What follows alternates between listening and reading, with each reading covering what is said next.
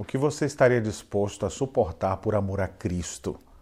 Se você, por causa da pregação do Evangelho, fosse até mesmo preso, você estaria satisfeito com isso? Nas leituras de hoje, nós veremos o apóstolo Paulo testemunhando da fé em Jesus, mesmo em situações muito adversas.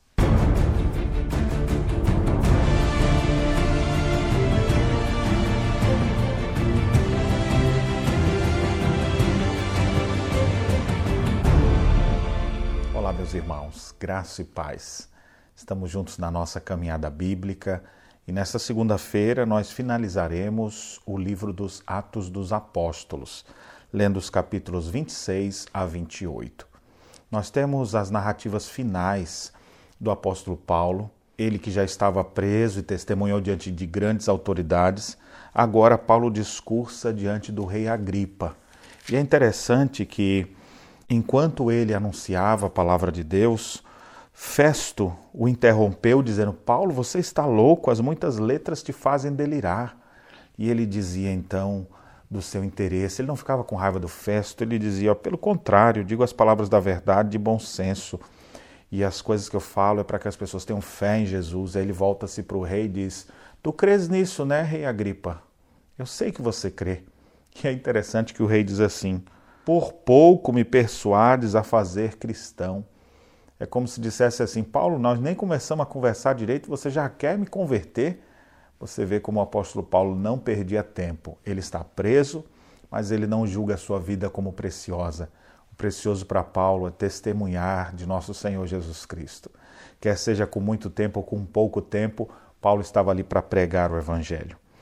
Ao sair dali, então, no capítulo 27, nós temos que o apóstolo Paulo, preso, foi enviado agora para a Itália, uma vez que ele apelou para César.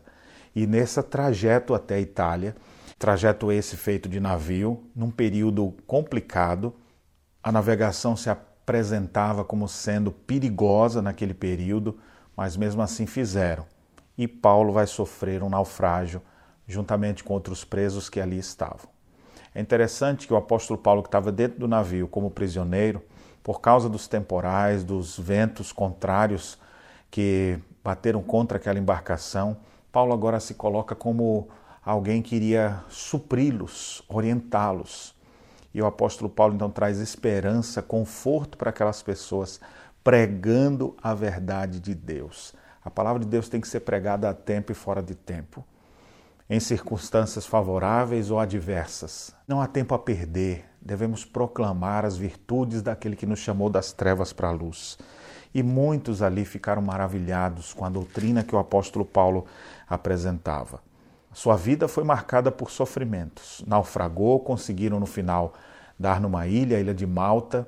Quando eles começam a se aquecer na fogueira, vem uma víbora e morde Paulo. E as pessoas então diziam: esse homem deve ter feito muita coisa errada, porque tudo vai contra ele. Mas na verdade era o servo de Deus que estava ali para pregar a mensagem do Cordeiro. Ainda que vivamos tempos desfavoráveis, ainda que vivamos tempos difíceis, tempos de sofrimento e perseguições, situações que surjam em nosso caminho que nos deixem entristecidos, nada disso deve impedir o trabalho do Senhor Jesus o trabalho que ele desenvolve através dos seus servos. O Espírito de Cristo esteve atuando, nós vimos em todas as páginas do livro de Atos.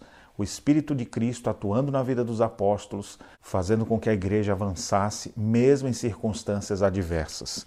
O livro dos Atos dos Apóstolos mostra o apóstolo Paulo preso, mas apesar dessa situação desfavorável, a Bíblia diz que ele continuava recebendo pessoas em sua casa, ele pregava para pessoas em sua casa, e diz assim: Por dois anos permaneceu Paulo na sua própria casa que alugara.